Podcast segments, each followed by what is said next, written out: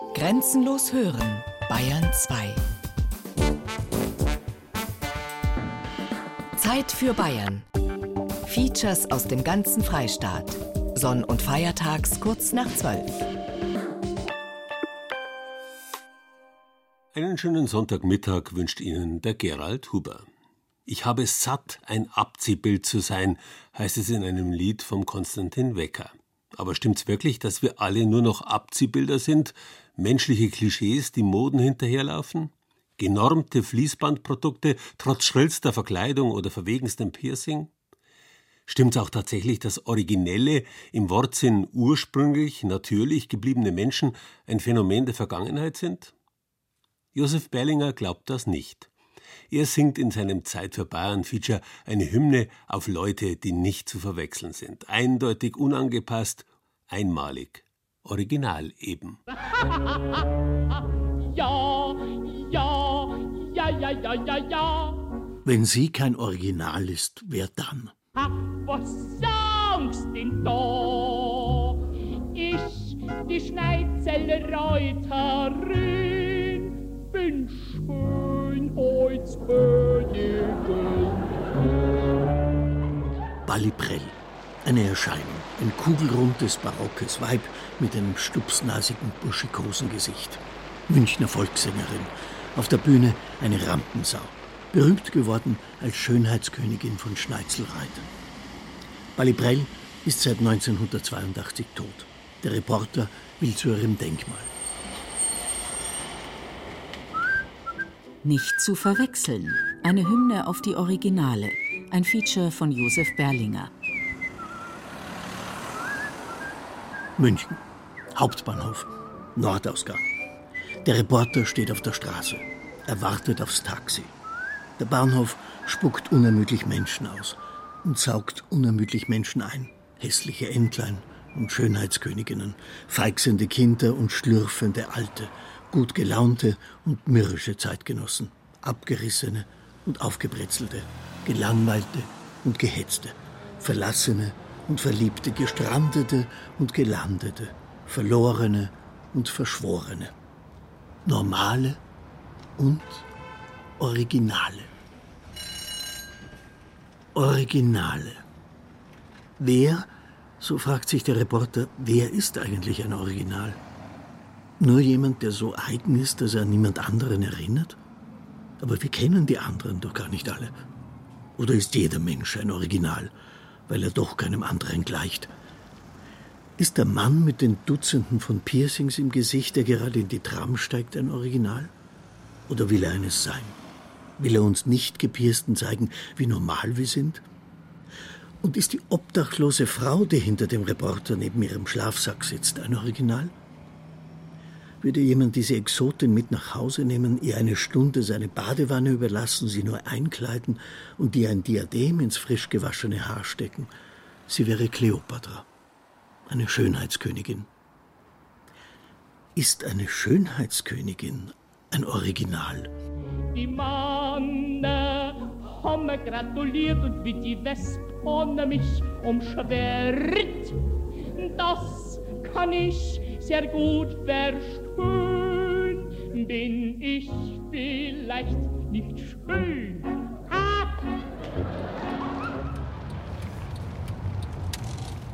Der Reporter lässt sich von Isaac Cissé, dem derzeit bekanntesten Münchner Taxifahrer, zum Denkmal der Balliprell bringen. Vorbei an großen Plakaten der Paulaner Brauerei. Sie wirbt mit dem Slogan Münchner Originale. Zu sehen sind Bierfahrer früherer Jahrzehnte, sympathische, bodenständige, hemdsärmelige Männer. Aber reicht das, um ein Original zu sein? Ist Isaac Cissé ein Original? Der Mann mit dem graumelierten Schnauzer und eleganten Brille ist knapp über 60, schaut aber aus wie Ende 40. Ein angesagter Typ, zumindest unter Fußballfreunden. Die Fahrt geht nach Schwabing, in Balliprells Heimat. Ich höre alle ganz gern. Also zum Beispiel der Kim Pauli, der Rote Jackel, der Weiß Heitinger, das ist der Weißviertel. Aber mein Liebling ist die Ida Schumacher aus Niederbayern. Also die tue ich also genießen. Das Denkmal der Baliprell, das zu schlank geraten ist, zeigt die Komikerin mit der Krone der Schönheitskönigin. Inschrift Baliprell 1922 bis 1982. Volkssängerin, Humoristin. Miss Schneitzel-Reit wohnte ihr Leben lang im Anwesen Leopoldstraße 77.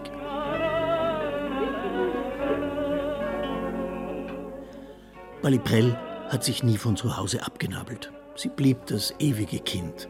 Aber wenn sie auf der Bühne stand, war alle Melancholie vergessen. Dann brachte sie den Saal zum Kochen, sich selber inklusive. Wer würde zögern, sie ein Original zu nennen? An Walter Sedelmeier zum Beispiel, der frühere Schauspieler, ein richtiger originaler Münchner. Der ist auch ein paar Mal mit mir gefahren, weil den habe ich erkannt. Der war ein ganz originaler Münchner. Er hat gerantelt, so wie der Münchner heute ist. Ein originaler Münchner, das muss auch mal ein Grantler sein. Da ist er mal für ein paar Minuten gerantelt, um nichts und nichts und auch vor allem wieder freundlich ist. Also das gehört zu der Münchner. Das ist ganz normal.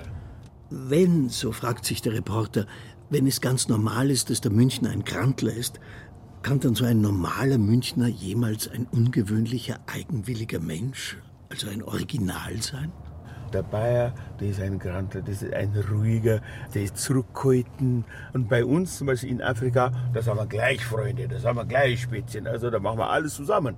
Also das ist schon Unterschiede. Wer heute vom originalen Münchner spricht, meint meist den eingeborenen Münchner, wie es ihn vor 100, 150 Jahren gab. Dabei haben uns die Historiker tausendmal belehrt, dass es sich schon bei den frühmittelalterlichen Bajuwan um Mischlinge gehandelt hat. Der eine hatte römische Vorfahren, der andere böhmische, der dritte alemannische, der vierte transsilvanische. Aber Isaac Sissé geht es wie uns allen. Wir hängen an unseren Klischees, wir pflegen unsere Vorurteile und sind gleichzeitig die Opfer der Vorurteile anderer. Ich habe mal was erlebt, das ist noch nicht lang her. Da war ich in einem Restaurant, also da gehe ich jeden Tag zum Mittagessen. Da habe ich mein Salatel gegessen, da kommt der Herr daher, der hat mich angeschaut, geht da rein, kauft Ei, geht da wieder raus, kommt zu mir direkt, den habe ich noch nie gesehen, der hat mich auch noch nie gesehen, sagt der zu mir, also das, was du frisst, das sind unsere Steuergelder. Der hat gemeint, vielleicht ich bin auch ein Asylant wie jeder andere vielleicht.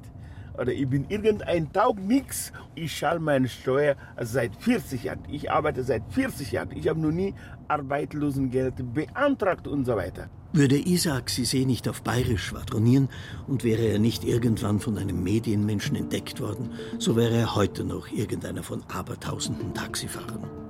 So aber in seiner volkstümlichen Art, ein wenig Gaudebursche, ein wenig Grantler, gräbig und geradeaus, hatte die Herzen der Fernsehzuschauer erobert. Aber, so fragt sich der Reporter, will ein echtes Original im Rampenlicht stehen? Zieht es ein echtes Original in die Fernsehstudios? Will es in die Klatschspalten der Boulevardpresse? Scheut ein echtes Original nicht eher die Kameraleute, Fotografen und Journalisten, die sich wiederum auf das Original stürzen, weil der unersättliche Markt danach schreit und sobald er es hat, es glattbürstet, aufbläst und ausschlachtet, bis die nächste Sau durchs Dorf getrieben wird? Aber lässt ein echtes Original das mit sich machen? Lebt es nicht lieber im Verborgenen, weit ab vom Gewusel, fern der Masse, abseits der Öffentlichkeit? Wenn das so wäre, müsste man freilich auch einem Walter Sedelmeier absprechen, ein Original gewesen zu sein. Oder einem Rudolf Mooshammer.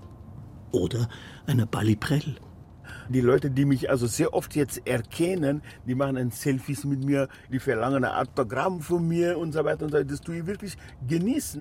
Die haben gesehen, aha, das ist einer von uns, obwohl er dunkelhäutig ist, obwohl er von Afrika kommt, aber trotzdem hat er unsere Sprache gelernt. Hat er alles über Bein und über die Leute gelernt. Isaac Sisé ist ein weiß-blau, manchmal rot-weiß karierter schwarzer Paradiesvogel, ein bunter Hund. Ein populärer Paradebayer, das lebende Maskottchen des FC Bayern München. Er kommentiert im bayerischen Fernsehen jeden Sonntag das Sportgeschehen der Woche. Bald wird er zumindest hierzulande so berühmt sein wie Jerome Boateng. David Alaba, Kingsley Coman und Douglas Costa. Wenn man in einem Land ist, muss man sich anpassen, zumindest mit der Sprache, dass man sich bewegen kann. Das ist auch wiederum auf einer anderen Seite eine Waffe, weil wenn jemand mich saublöd redet, der kriegt das wieder sofort wieder zurück auf eine ganz, ganz saublöde Weise. Kann man, so fragt sich der Reporter, kann man ein Original sein, wenn man sich angepasst hat? Wenn alle Kanten abgeschliffen sind? Wenn man sich das Unbequeme, das für die anderen schwer zu ertragende abgewöhnt hat? Und braucht es zum Originalsein ein gewisses Alter? Eine Lebenserfahrung? Eine Lebensklugheit? Eine Reife? Eine Distanz zu allem und allen? Also auch zu sich selber? Da muss man ein bisschen weise sein. In den jungen Jahren habe ich das auch nicht im Kopf gehabt. Ich bin da zum Stravanzen gegangen, Diskotheken und so weiter. Mit der Zeit habe ich viel von der Literatur gelernt. Von diesen Artisten von früher, wie der Oskar Maria Graf, der Starnberger Poet oder der Ludwig Gankhofer oder der Ludwig Thoma, habe ich von ihm auch viel zu viel gelesen. Aber wegen der Volkssänger und wegen der Dichter ist Isaac Sisé nicht nach Bayern ausgewandert. Die hat er erst später entdeckt. Er hat seine Heimat Senegal wegen Franz Beckenbauer verlassen. Diesen Ausnahmefußballer, dieses Original, wollte er live spielen sehen. Ist der senegalesische Bayer Isaac Sisé ein Original? Oder ist er eher ein Exot? So wie der hellhäutige Reporter ein Exot wäre, würde er durch ein senegalesisches Dorf spazieren. Als reine Dunkelhäuter, ein reiner Schwarzer, der wirklich porisch redet, da bin ich irgendwie eine Ikone, da bin ich ein Original. Wann ist jemand ein Original? Diese Frage lässt dem Reporter keine Ruhe. Er schaut in einem Wörterbuch nach und findet Synonyme. Gleichbedeutende Wörter sind zum Beispiel eigen, eigenartig, eigenbrötlerisch. In der Schweiz werden sogar Tiere gelegentlich als Eigenbrötler bezeichnet. Der Reporter muss an einen Bauern denken, bei dem er jahrelang die Eier geholt hat, als er einige Zeit auf einem ehemaligen Gutshof in einem kleinen abgelegenen Dorf wohnte. Und am äußersten Rand dieses abgelegenen Dorfes wiederum lebte und lebt Hans Brandl, der Kleinbauer, der Kleinstbauer, ein besonderer Mensch obwohl er doch so einfach, so normal, so bescheiden, so ganz unauffällig daherkommt. Auch der Hof dieses kleinen Mannes ist nichts Besonderes. Das Wohnhaus ist gesichtslos, ein Allerweltszweckbau, wie er zu Hunderttausenden die bayerischen Dörfer verschandelt. Nach dem genauen Alter des Hauses zu fragen, so viel Aufmerksamkeit hat dieses Haus nicht verdient. Aber sein Besitzer überstrahlt es. Es verschwindet neben ihm neben seinen Hühnern allerhand Rasse. Ne? Nicht einseitig. Susachs und äh, Silberhals ist dabei und äh, Blausperber. Und die Berlchähner da. Voriges Jahr im Frühjahr habe ich zwei gekauft, aber die habe ich bloß drei Wochen gehabt. Die haben wir abgehauen. Mit seiner Frau hatte der Hans ähnliches Pech wie mit seinen zwei Perlhühnern. Auch die Frau blieb ihm nur ein paar Wochen. Da am Hof, da, im Gesamten, es sind sieben Wochen gewesen. Im Gesamten. Da kommen sechs bis sieben Wochen raus. Das war alles. Ein kurzes Eheglück. Aber so wie der Hans davon erzählt, war es eher eine Tortur. Die Frau blieb ihm fremd. Mit der habe ich nichts machen können. Da habe ich nichts machen können. Ich habe gesagt, zu arbeiten aufhören, das kann ich nicht. Das kann ich nicht, aber das so und so viele Jahre in Mau. Ne? Und überall hinfahren. Ja, das geht nicht, ich meine, meine Arbeit, ich kann nicht sagen, heim mal auf Regensburg fahren, aber heim mal da hinfahren. Das geht nicht. Das geht nicht. Ne. Der Hans verkauft pro Tag ein paar Dutzend Eier. Ein paar Rinder hat er auch. Das sind jetzt alles weibliche Stück, was ich da habe.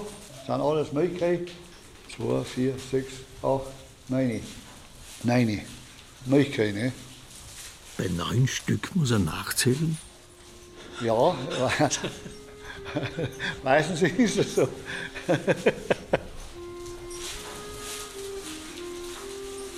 also ein Stier gehabt hat er, ja, in circa einer, drei Viertel bis zwei Jahren ist das ein Bullen, ne, mit 14 bis 15 Zentner, dann kommt der Kopf weg. Kopf weg? Wie geht es dem Hans dabei, wenn eines seiner ihm vertrauten Tiere getötet wird? Was sagst du? Lebensdauer circa, wenn ich lang sage, haben sie die zwei Jahre. Aber am besten ist ja das Fleisch, wenn es einmal so circa 12 bis 13, 14 Zentner. Ne?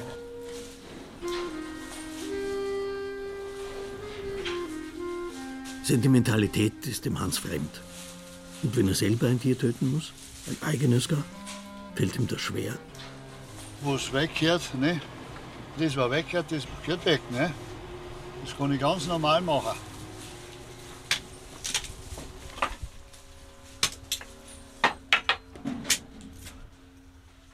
Die Welt des Hans Brandl ist festgefügt. In dieser Welt gibt es klare Gesetze, feste Bräuche und alte Gewohnheiten.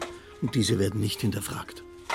In einer Gesellschaft, in der ständig alles auf dem Prüfstand steht, in der sich jeder optimieren will, wirkt ein Mann wie Hans Brandl wie ein Fels in der Brandung, obwohl er doch so schmächtig ist. Er ist ein aus der Zeit gefallener, ein übriggebliebener. Weil der Hans viel allein ist, fehlt ihm der Austausch. Mit den wenigen Menschen, die er trifft, will er einen guten Umgang. Ich möchte auskommen mit jedem Menschen gut, ne? Weil ich so habe oder so. Ich bin nicht allein auf der Welt. Einer ist am anderen auch gewesen. Ne? Ich habe auch einen oder zwei dabei, die weil ich nicht schmecken kann und sie mich nicht. Ne? Aber im Gesamten 1A, 1A. Der Hans macht den Eindruck, als lebe er im Frieden mit der Welt. Aber tief im Inneren hat er einen starken Schmerz. Ein Psychologe würde es Trauma nennen. Eines Tages, es ist fast 30 Jahre her, der Hans kommt von der Arbeit heim und schaut nach seiner Mutter, aber die ist weder im Haus noch im Stall. Sie liegt im Krankenhaus. Ein kräftiges Kalb hat sie so stark getreten, dass sie bald darauf stirbt. Das ist jetzt 20 Jahre her. Und wenn ich da dran denke, da bin ich momentan ganz fertig. Ne? Das ist ein großer Schmerz und das habe ich in mir. Ne? Das ist unvergessen. Ich habe mir einen Baumstamm hingehackt und denkt, jetzt ist alles wurscht. Es geht nicht mehr weiter. So viel Offenheit hätte der Reporter vom Hans nicht erwartet. Und so viel Mut, seine tief sitzende Wunde zu zeigen. Keine Wunde des Körpers, der Haut, die hielte der Hans für nicht der Rede wert, sondern die Wunde seiner Seele. Sie ist nicht verheilt. Der Hund hat mir die zwei Katzen aufgearbeitet. Alles aufgearbeitet. Hat zwei Igeln aufgearbeitet. Die hat er packt, die hat er so lange gerollt mit den Pfautschen, bis er nochmal gekriegt hat, dass er nun erwischt hat, war er sich eins eingerollt. Ne? Er hat Blut, nicht gelogen. Es glaubt fast keiner. Es glaubt fast keiner, wenn ich sage, sagen sie, ich bin ein Narischer, sagen sie. Der Hans, ein Narrischer? Das ist er nicht. Aber ein sehr spezieller ist er schon. Mit seinem gnadenlosen Blick auf die schwächeren, die unterlegenen Tiere, die von den stärkeren Tieren oder von den Menschen zur Strecke gebracht werden. Der Hund ist aufgebracht, weil die vier Ferkel vom Hans gefüttert werden. Wäre der Köter nicht mit einer Kette angehängt, er würde sich auf die Schweine stürzen. Dem Hans gefällt es, wie sein Hund herumtobt. Über seinen Hund lässt er nichts kommen. Schließlich fängt er Mäuse. Weißt du, was der aufgearbeitet hat? Am Fuchsen. Hat er auch aufgearbeitet. Da unten in der Wiese hat er aufgearbeitet. Von hinten her, fällt mir in der Mitte. Dann hat er ihn gepackt und hat ihn beilt. Hat ihn also bewusstlos gemacht, ne? Dann hat er ihn hergemeldet. Wachsamer Hund.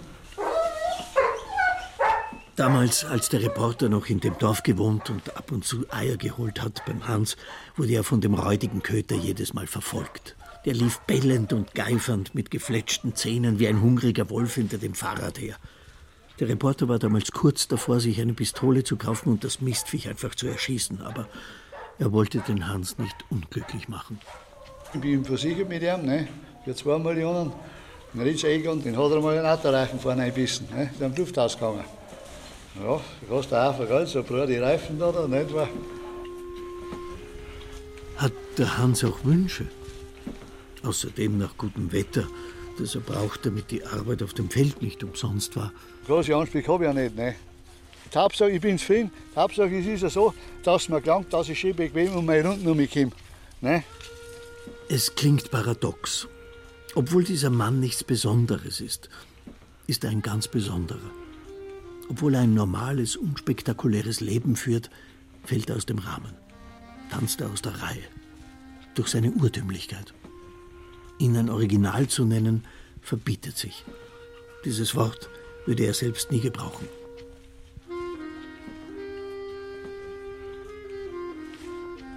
Sind, so fragt sich der Reporter, sind unter den alten Menschen eher Originale zu finden als unter den Jungen? Weil die Jungen ihre Persönlichkeit erst noch entwickeln? Weil die Alten schon so viel erlebt haben, was sie geformt hat? Weil die Alten wieder eher in den Widerstand gehen zu dem, was sie genormt hat? Weil sie nicht mehr Geld verdienen und sich nicht mehr so viel anpassen und verbiegen müssen, um ihre Stellung, ihre Stelle zu behalten? trauen sich die Alten wieder eher widerborstig und dickköpfig zu sein, weil sie nicht mehr viel zu verlieren haben? Meinen wir vielleicht dieses Widerborstige, dieses Dickköpfige, wenn wir jemanden als ein Original bezeichnen?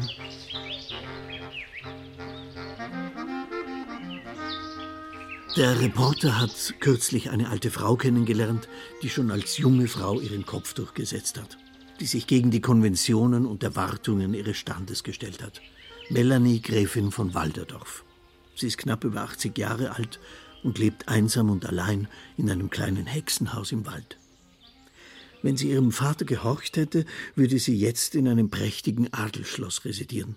Auf dem Familiensitz Hauzenstein oder Kürn in der Oberpfalz. Oder auf dem Schloss eines auserwählten Gemahls. Es sind halt sehr viele junge Leute eingeladen worden, das ist so ein Riesensaal da unten, da waren dann sehr schöne Bälle und tolle Musikkapellen und so. Und da haben die Eltern halt immer gehofft, dass einer von den jungen Männern da, dass ich mir da einen rausfisch. Auch auf auswärtige Bälle war Melanie geladen. In München etwa, im Haus der Kunst, im Hotel Vier Jahreszeiten, im Bayerischen Hof. Der prunkvollste Ball war der Turn- und Taxische. Fürst Johannes, schreibt Melanie in ihrem Lebensbericht, zusammengestellt von Elfriede Daschner, Fürst Johannes war ein unausstehlicher Playboy. Ich habe mich entschieden, ohne Mann zu leben und Pferde zu züchten. Mein Gott, wenn einer hierher gekommen wäre, der wirklich mir sehr gut gefallen hätte, dann wäre es mir auch recht gewesen. Aber denen war das alles hier zu primitiv, das Leben. Wer will das schon in so einem einfachen Leben hier oben? Die waren ja alle aus besten Häusern und das hat keiner fertig gebracht. und so habe ich eben mit meinen Tieren gelebt. Bunte Pferde, gescheckte oder getupfte, eben die Appaloosas oder eben auch ein paar Pintos, das sind die gescheckten, die Appaloosas sind die getupften. Da waren die Leute schon immer narrisch drauf, auf bunte Pferde. Nicht, dass es keine ernsthaften Kandidaten gegeben hätte. Heftig verliebt war Melanie zum Beispiel in Fidi, einen Sohn des Herzogs von Oldenburg, mit riesigen schleswig-holsteinischen Ländereien, bis an die Ostseeküste reichend. Besitz bedeutet mir höchstens insofern was, wenn ich selber drauf bin und meine Ruhe drauf habe und niemand mehr reinredet. Fidi wurde sogar zweimal in das Walderdorfsche Schloss Hauzenstein eingeladen. Da habe ich mich dann schon in Schale geworfen, wenn mal irgendein Jagddiener war oder sowas. Musste ich ja. Aber all die Diners empfand Melanie als langweilig. Eines Tages aber sprach ihr Vater das definitive Urteil über Fidi von Oldenburg. Der ist sehr nett, kommt aber nicht in Frage, da er protestantisch ist. Die Comtesse Melanie nickte und schluckte. Sie war noch nicht so weit, sich aufzulehnen.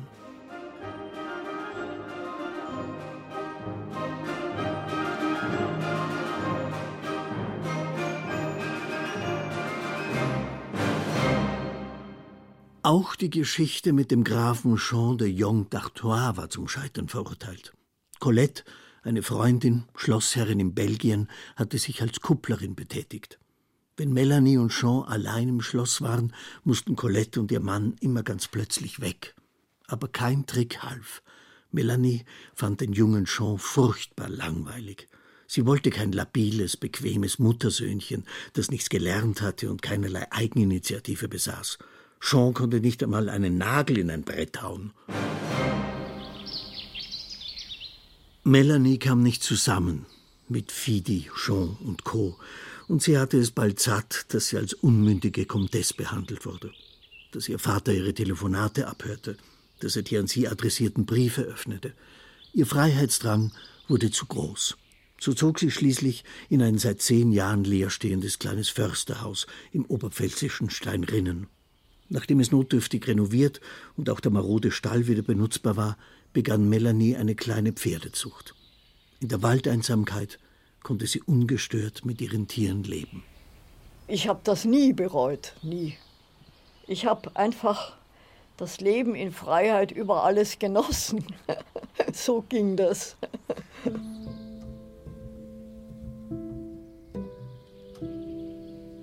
Die Regensburger Fürstin Gloria wurde, als sie jung war, mit ihrer Punkfrisur und ihrer Harley Davidson lange Jahre als Original gefeiert und von einer Talkshow in die nächste durchgereicht. Aber war sie das wirklich? Ein Original? Betrieb sie nicht eher ein perfektes Self-Design, das ihr zu großer Aufmerksamkeit verhalf und ihren Marktwert steigerte? Dabei saß sie im sicheren und komfortablen millionenschweren Imperium und tat bald darauf das, was die meisten unternehmungslustigen Adeligen immer schon getan hatten, den Besitz vermehren. Ist also nicht vielmehr die Gräfin Melanie ein Original? Eine Frau, die sich von der High Society losgesagt und auf ihre Standesprivilegien verzichtet hat? Auf Reichtum, Glanz und Gloria? Ich bin ganz raus und ganz weg und andere wollen da gern drin sein. So ist das halt. Mei, jedem das Seine, kann ich da nur sagen.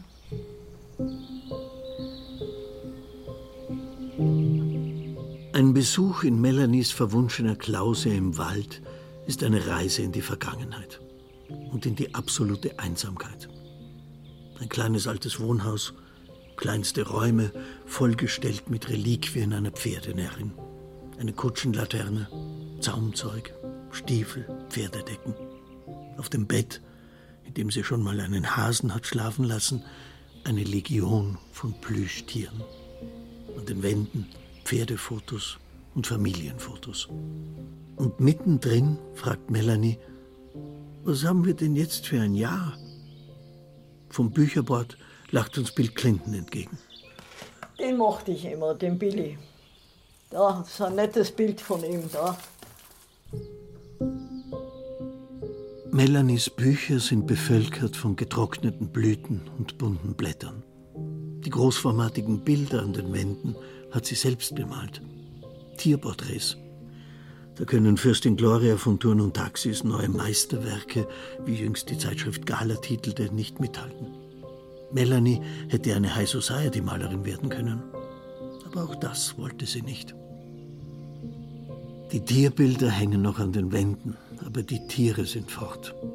Die Hunde gestorben, die Pferdezucht war kräftemäßig nicht mehr zu machen.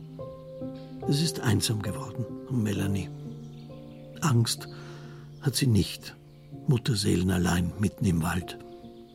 Käme nicht ab und zu der Förster vorbei, hätte sie tagelang keine Ansprache. Abends geht sie früh schlafen. Ihr winziger tragbarer Fernseher hat eine Staubschicht angesetzt. Jetzt habe ich schon so lange nicht mehr geschaut, weil nichts Hübsches mehr kommt. Das ist mir jetzt auch schon wurscht. Ich habe mich so entwöhnt von den Sachen, dass es mir egal ist.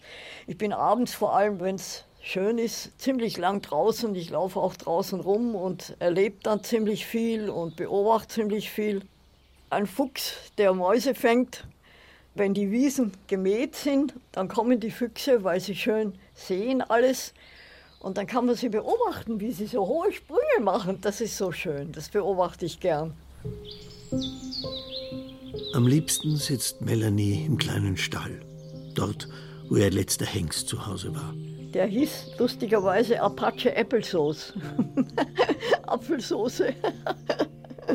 Der Hengst, der war immer hier drin und dann ist er meistens hinter mir gestanden, hat den Kopf auf meine Schulter gelegt und das habe ich sehr genossen.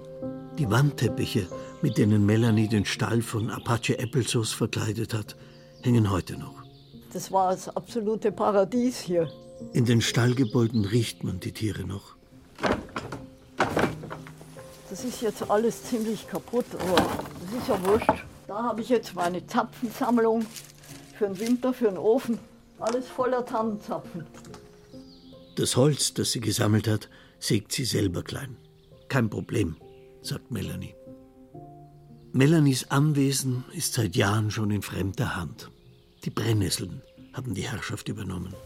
Die Schmetterlinge, die wohnen ja in den Brennnesseln. Und das ist denen ihr Zuhause und da legen sie ihre Eier und so.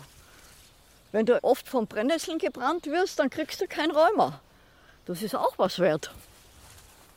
Und das hier, das ist Beinwell. Da macht man doch Tabak draus zum Beispiel. Und das ist aber auch eine Heilpflanze. Wenn man eine Wunde hat und legt sich ein Blatt drauf, passiert nichts. Desinfiziert. Ich lasse wuchern, was soll's. Ich mache nichts mehr weg. Solange ihr Indianerpfad noch gangbar ist, solange sie sich vom ehemaligen Hengststall zum kleinen Wohnhaus noch durchschlängeln kann, ist alles in Ordnung. Der Reporter freilich muss sich schon winden, bücken, ducken und verrenken, damit nicht die Zweige auf sein empfindliches Mikrofon schnellen. So einfach ist der Weg in meine Hütten nicht. Was sagen Sie zu dem wilden Dost? Ist der nicht schön? Da habe ich mal aus dem Wald eine Pflanze mitgenommen und jetzt schauen Sie sich das an. Da muss man halt immer durch. Der Oberpfälzer Wald ist hier ein Dschungel. Überall Ranken, alles zugewachsen. Und inmitten des Gestrüpps, umrahmt von übermannshohen Pflanzen, die zarte, zierliche Comtesse. Im Schlapperpulli und in Schlapperhosen. Melanie, Gräfin von Walderdorf. Ist das nicht schön? Das ist doch einfach schön.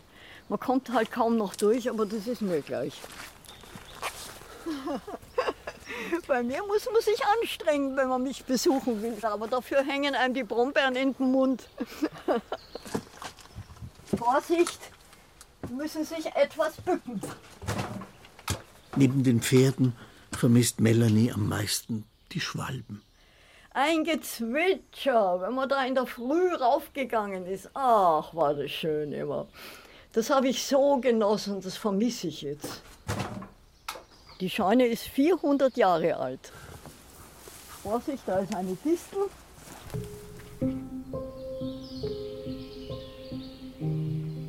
Dann geht Melanie zum Pferdehof Steinrinnen.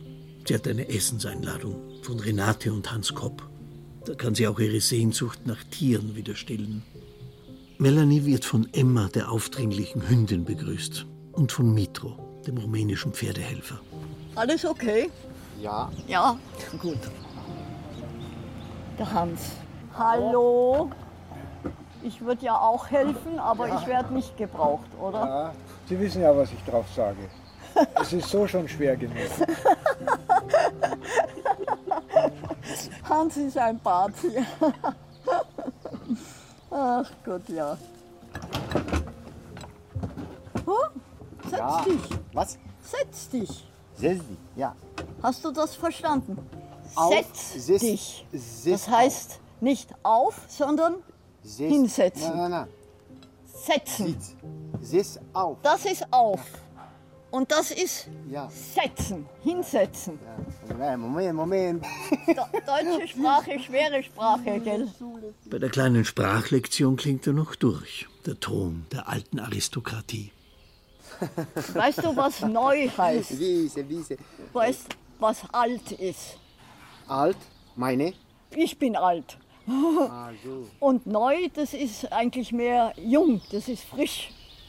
Ein elsässischer Gewürztraminer. Gerne. Ja. Ja, Danke. Gut. ich vermisse meine Pferde. Dicke Dacke, dicke Dacke.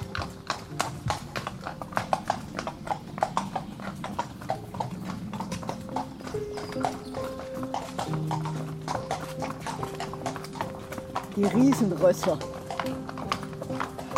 Lauter Riesenrösser. Was täte der Hans ohne seine Rösser?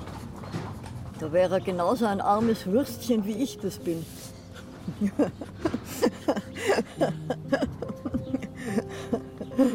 ja, das ist doch wahr. Welche Synonyme von originell, so fragt sich der Reporter, passen zur Gräfin Melanie? Absonderlich, außergewöhnlich, exzentrisch, schrullenhaft, verschroben, wunderlich? Ach, süß.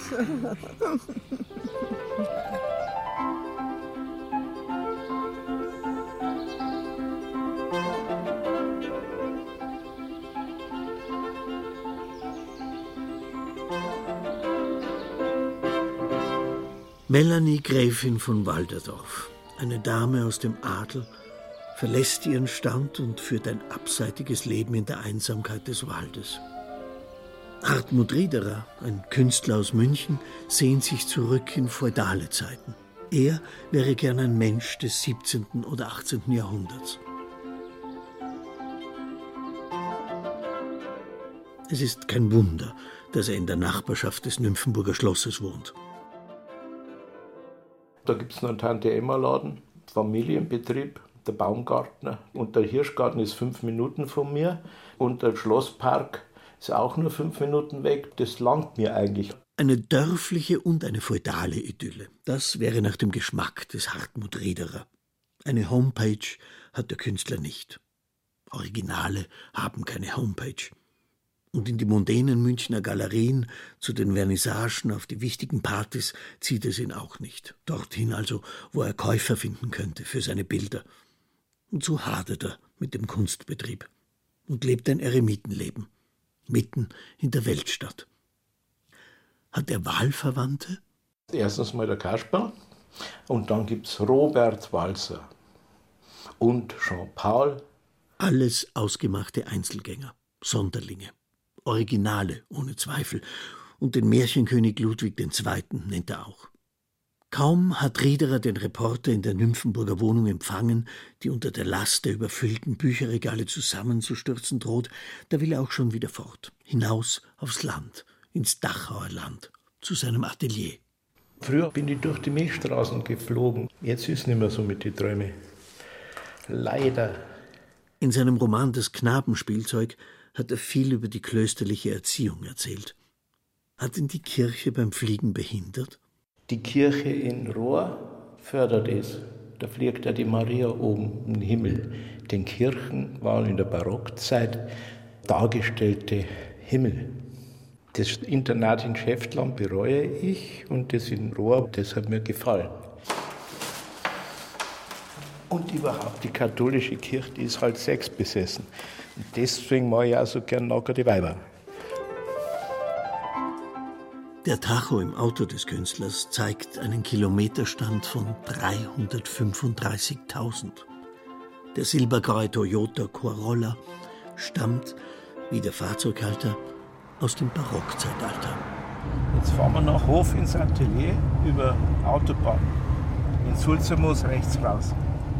Wenn ich draußen einkaufe, beim Atelier ist, mein Atelier ist bei Alto Münster, dann soll ich ein Drittel weniger als in München. Gibt es, fragt sich der Reporter, auf dem Land mehr Sonderlinge, mehr Originale als in der Stadt? Riederer erzählt von einem Schriftstellerkollegen, der sei immer, wenn er auf dem Land gelebt hat, in der Früh kurz aufgestanden, habe die Rollläden hochgezogen und sich dann wieder schlafen gelegt, damit die Leute denken, er beginne schon früh sein fleißiges Tagwerk. So schlimm ist es auf dem Land, sagt Riederer. Und auch er selbst klagt darüber, dass dort der Anpassungsdruck noch viel größer sei als in der Stadt. Dass man es dort schwerer habe als eigenwilliger Künstler. Ach, so ein Scheiß, mal doch mal was Gescheites. Beim Maibock, gell, war ich neben einem bisschen und hab gesagt, die mag ich ja, die mag ich ja, aber den Scheiß, den du machst.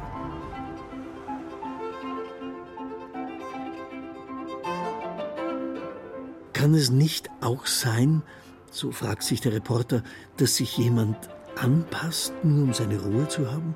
Um ungestört zu sein von den Blicken und Urteilen der anderen? Ein Original zu sein kann auch anstrengend sein. Ich habe ja das Glück gehabt, dass ich nirgendwo dazugehöre. Ich bin mein eigenes Königreich, l'état c'est moi. Ich wollte mich als Kind immer anpassen. Und da war ich aber doch immer der Träumer. Gell? Aber wenn ich mal nicht pariert habe, war es aus. Gell? Dann hat es Watschen gesetzt, auch als ich über 20 war. Gell? Jetzt muss ich dran. Jetzt fährt es zu. Renitent warst schon immer, das sagt mein Vater auf dem Sterbebett. Ich habe mal eine Zeit lang in einer Wohngemeinschaft gewohnt. Da haben sie mir alle als Spitznamen oder genannt, weil ich oft gesagt habe nach dem Satz, oder? Weil ich immer alles bezweifelt habe, vor allem mich selbst. Mein Vater hat aber gesagt, wenn er mich wieder zusammengeschimpft hat, du bist ja weniger als nichts. Noch heute ist Riederer von starken Selbstzweifeln geplagt. Er sieht sich als einen Gescheiterten. Nur weil er nicht das erreicht hat, was man eine Karriere nennt. Es fällt ihm schwer, auf seine imposanten surrealen Bilder und seine opulenten Texte stolz zu sein. Wenn du da so zusammengeschissen wirst, wie soll man da eine Kraft haben? Beim Augustinus heißt das innerlichste Innen ist Gott und ich habe dann so, in der Magenschleimhaut, innen in mir ist das Auge meines Vaters, das mich zerblickt. Gewinnt der Mensch, so fragt sich der Reporter, gewinnt der Mensch seine Besonderheit über seine Verletzungen? Sind es die Blessuren, die Wunden, die einen unverwechselbar machen und zu einem Original? Entwickelt man seine Stärke aus seinen Schwächen? Möchtest preisgekrönte helle Bier? Mhm. Auch bei den Wirtshäusern liebt Riederer die Alten, die Alteingesessenen. Da, wo wir jetzt sitzen, der Kapplerbräu in Altomünster und dann das Heiliggeiststift in Passau. Und dann hat es noch in Scherding gegeben, den Scheuerek, aber den gibt es seit 1990 nicht mehr, da ist eine Sparkasse drin. In Landshut hat es eins gegeben, das gibt es ja schon seit ja. 1970 nicht mehr. Mei.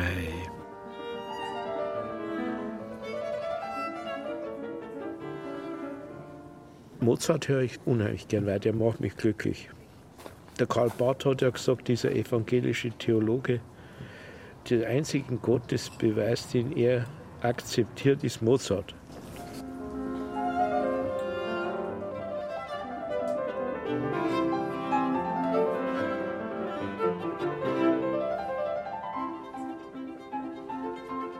Dass Hartmut Riederer seit längerem wieder in seinem Lieblingswirtshaus sitzt, freut ihn.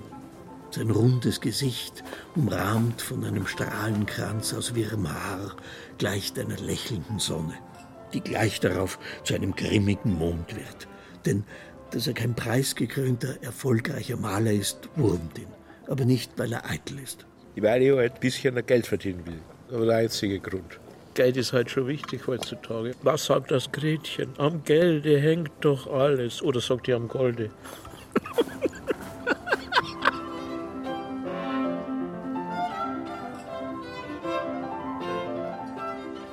ich bin halt so ein Lebemensch. Wenn du halt kein Geld hast, dann kannst du nicht so. Wie erklärt er sich den ausbleibenden Erfolg? Meine Ideen versteht man nicht so. Seine Ideen, seine Bilder wichtigen Leuten anzupreisen, kommt für ihn nicht in Frage. Und so holt er sich manchmal Trost beim Bier. In alten Wirtshäusern, die es schon im Barock gegeben hat. Wie ihn. Gewachsene, gereifte Originale. Wie den Kapplerbräu in Altomünster. Privatbrauerei seit 1561. Der Hubensteiner hat mal gesagt, bis nach dem Zweiten Weltkrieg gab es so einen unterirdischen Strom in Bayern des Barock. Ja? Und ich bin in Kötzting aufgewachsen, im Bayerischen Wald damals. Die katholische Religion war noch, wie sie eben in der Barockzeit war. Und das hat mich so geprägt, weil ich so ein braves Buberl war und der hat mir eben die Kirche geprägt. Die hat aber auch wunderbare Sachen gehabt. Also Segne du Maria, mehrstern ich dich grüße oder sowas. Und die Rosenkranzlitaneien und die großartigen Konzerte von Haydn und Mozart. Meine Mutter hat eben im Kirchenchor gesungen. Der Oma ist dann in Schwandorf die Kreuzmadonna vom Kreuzberg, die Madonna erschienen bei Gewitter. Und dann wurden die Fenster geöffnet, weil sie diese Vision hatte, bei Gewitter und schlimmsten Regen. Und dann wurde der schmerzhafte Rosenkranz gebetet. Oder am Karfreitag hat meine Oma immer 50 Kirchel gemacht. Die hat es nachher was gezogen und hat geweint, weil Christus jetzt stirbt echt geweint, geweint, den ganzen Karfreitag hat es geweint. Und als ich mich von ihr verabschiedet habe im Krankenhaus, am Abend bevor es gestorben ist, dann hat es mir angeschaut, hat mir die Hand gedrückt und hat gesagt, auf Wiedersehen im Himmel. Das hat mich geprägt. Vom Geist des Barock. Das Buch von Benno Hubensteiner ist ihm heilig. So ist es. Und jetzt die Glocke passt.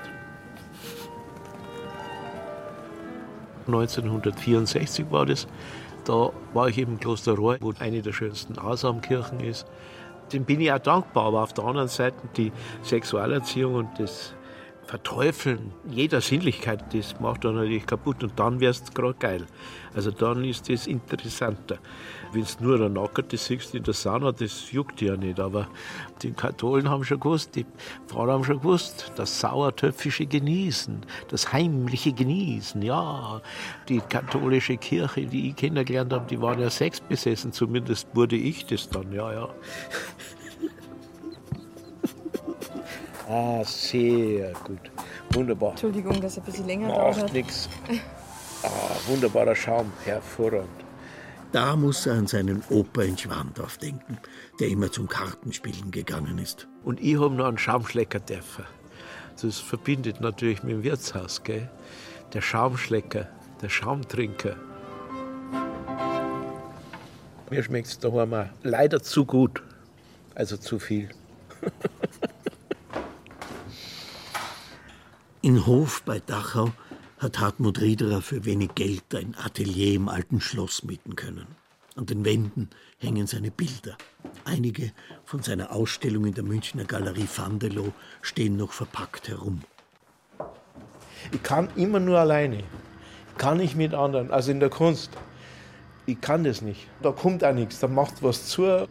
Dass ich hier so einen großen Raum habe, der hat 70 Quadratmeter und dann 1, 2, 3 plus 5, 8 Fenster, das ist mein Reich. Das fördert natürlich, das ist ja klar. Also beim Malen kann ich spontaner werden, da trauen wir vielleicht auch mehr zu. Beim Schreiben ist die Kontrolle immer zu stark. Das wäre es überhaupt beim Schreiben. Die Sprache spricht sich selbst, hat mal der Novalis geschrieben.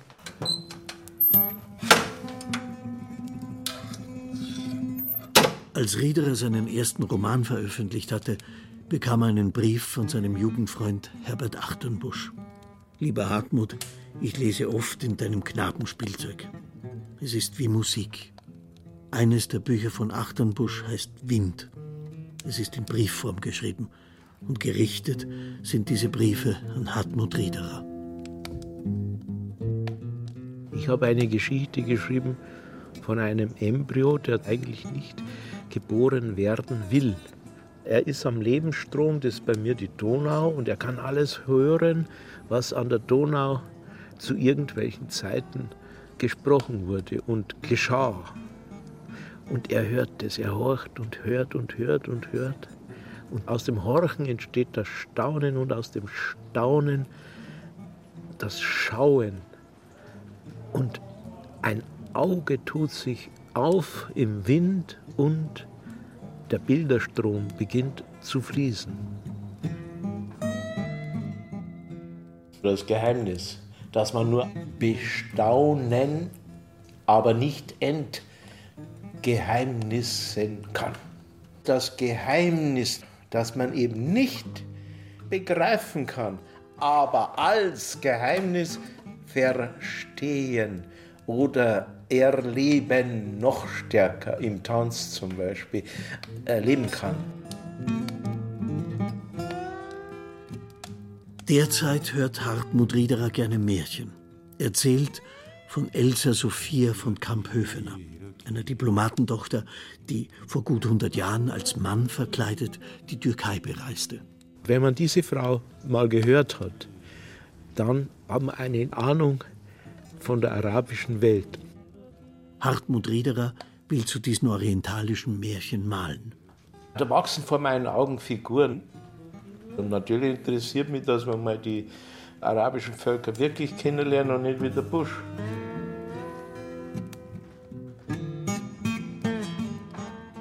Im Wüstenwind sind tausend Bilder. Der Maler, der sich fortträumt. In fremde Kulturen, in vergangene Zeiten.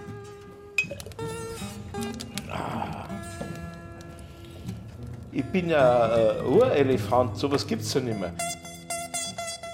Wäre, so fragt sich der Reporter, wäre das nicht auch ein Synonym für ein Original? Ein Urelefant. Ich bin in der einsamsten Wüste, wo der Philosoph ja auch hingehört.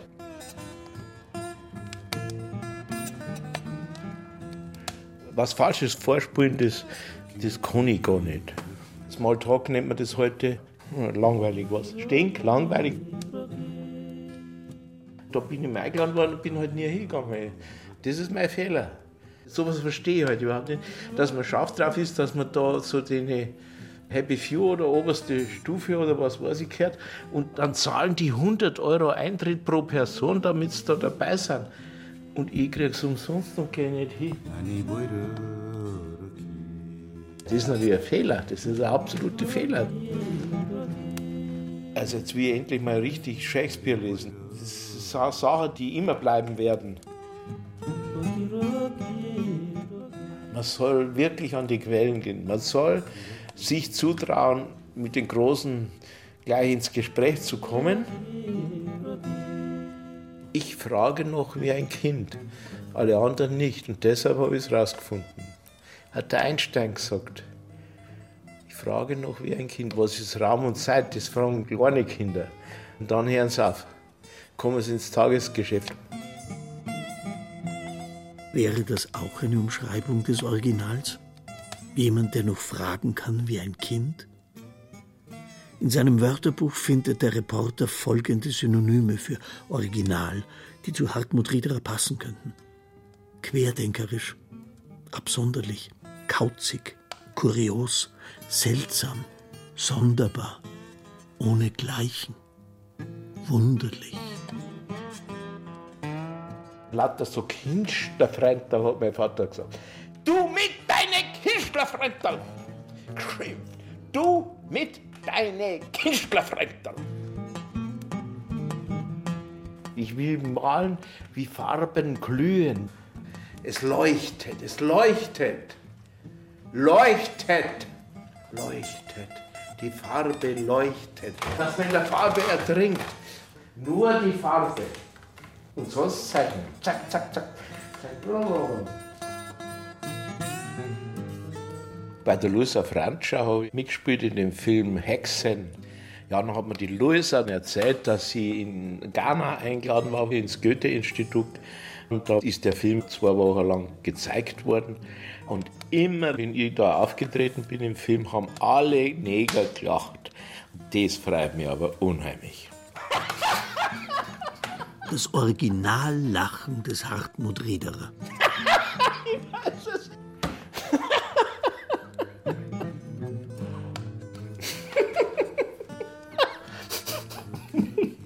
Jedes Lachen ein Versuch, die Welt auszuhalten.